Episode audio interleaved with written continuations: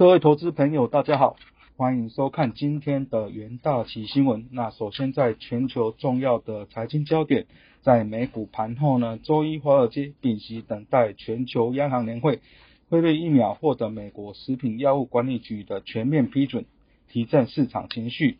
在数据方面呢，美国七月份成屋销售是上升两 percent，以年率计算是达到五百九十九万间，为连续第二个月走升。那由于原料短缺、疫情复燃担忧以及供应链持续的受阻，IH Market 公布的美国八月份综合 PMI 是五十五点四，连续第三个月下滑。震惊消息方面呢？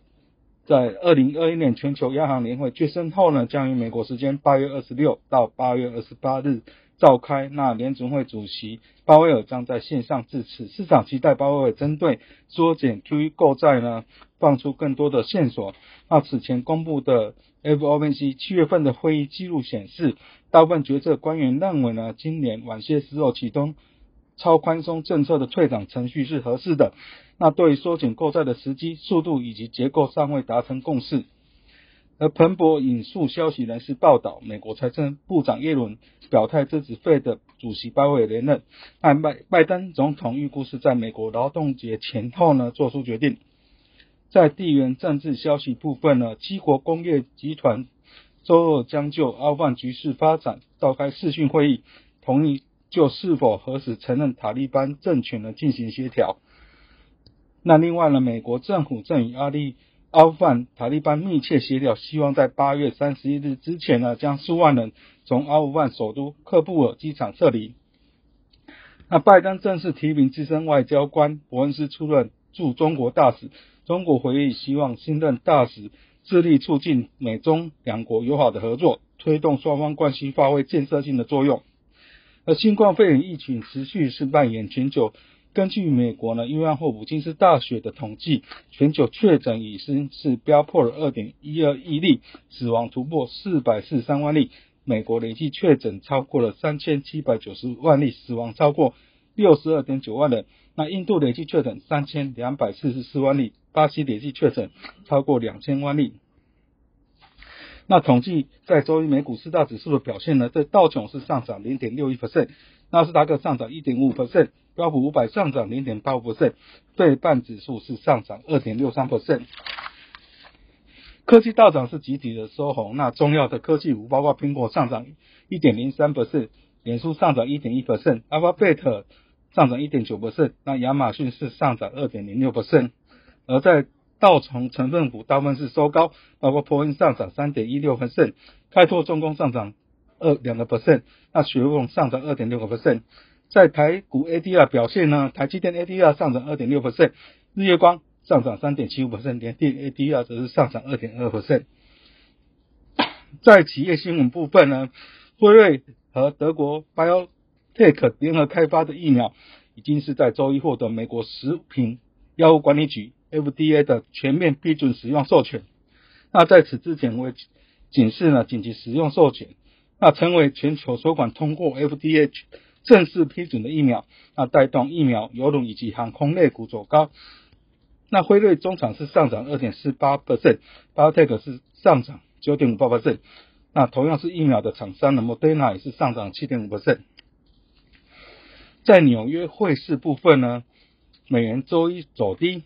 那为了延续上周周线大涨的气势，那因为经济数据疲软，投资人预期联准会退场可能性下滑，风险胃口扩大。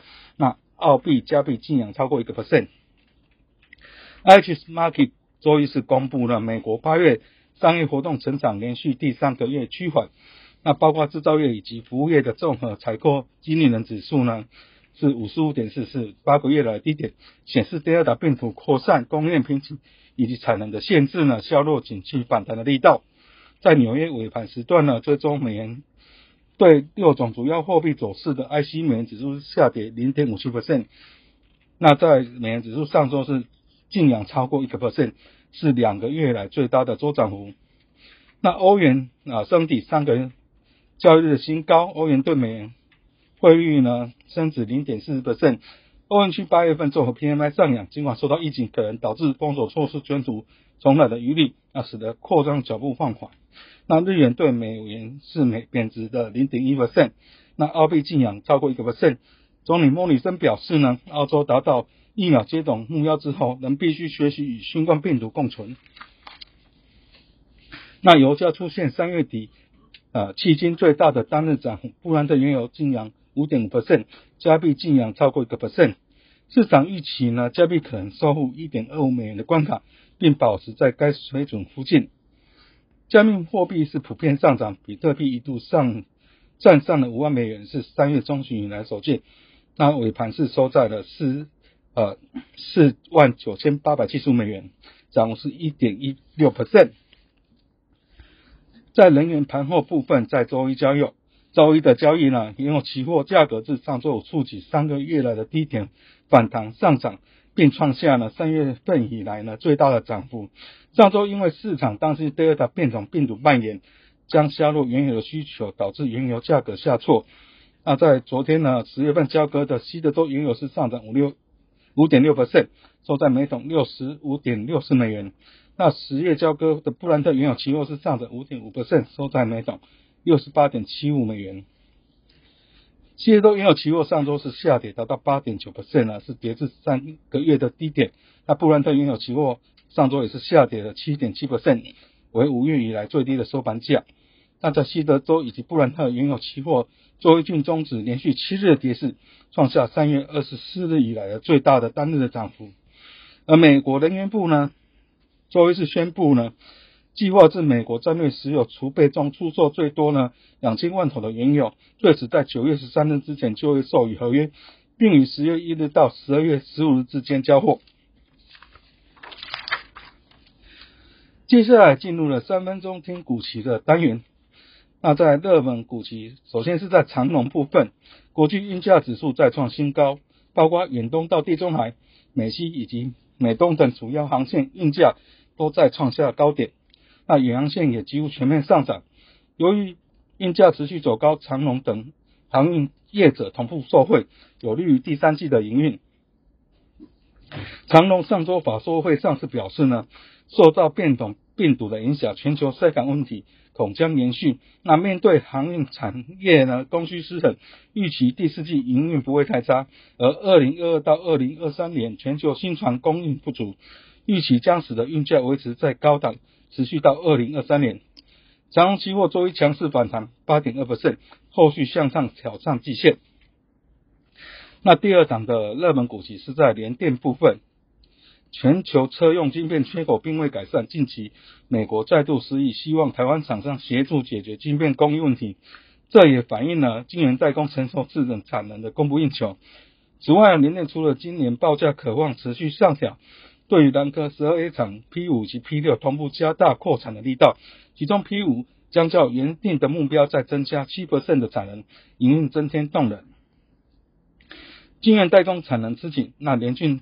联电的产品平均单价 SP 以及毛利率持续看涨，那在十二寸厂以及八寸厂产能都维持满载，伴随着涨价效应，联电营运至二零二二年都呈现正向。那联电期货周一是开高走高，中场是上涨了五点四百分长红 K 棒向上突破短期均线。在强势股企的部分，可以留意到联发科。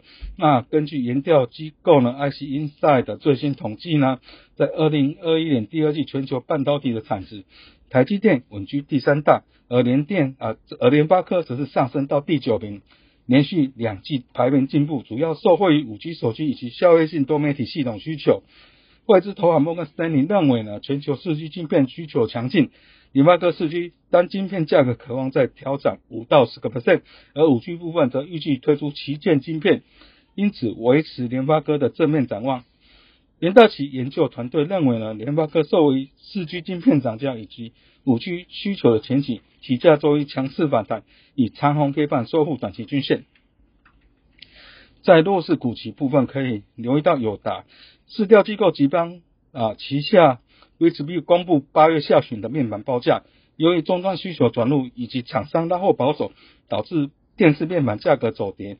其中呢，在三十二以及四十三寸单月的跌幅均超过一成，跌幅高于市场的预期。显示器以及平板维持小涨格局。除了部分品牌厂商需求放缓，面板转向买方市场也影响到价格的走势。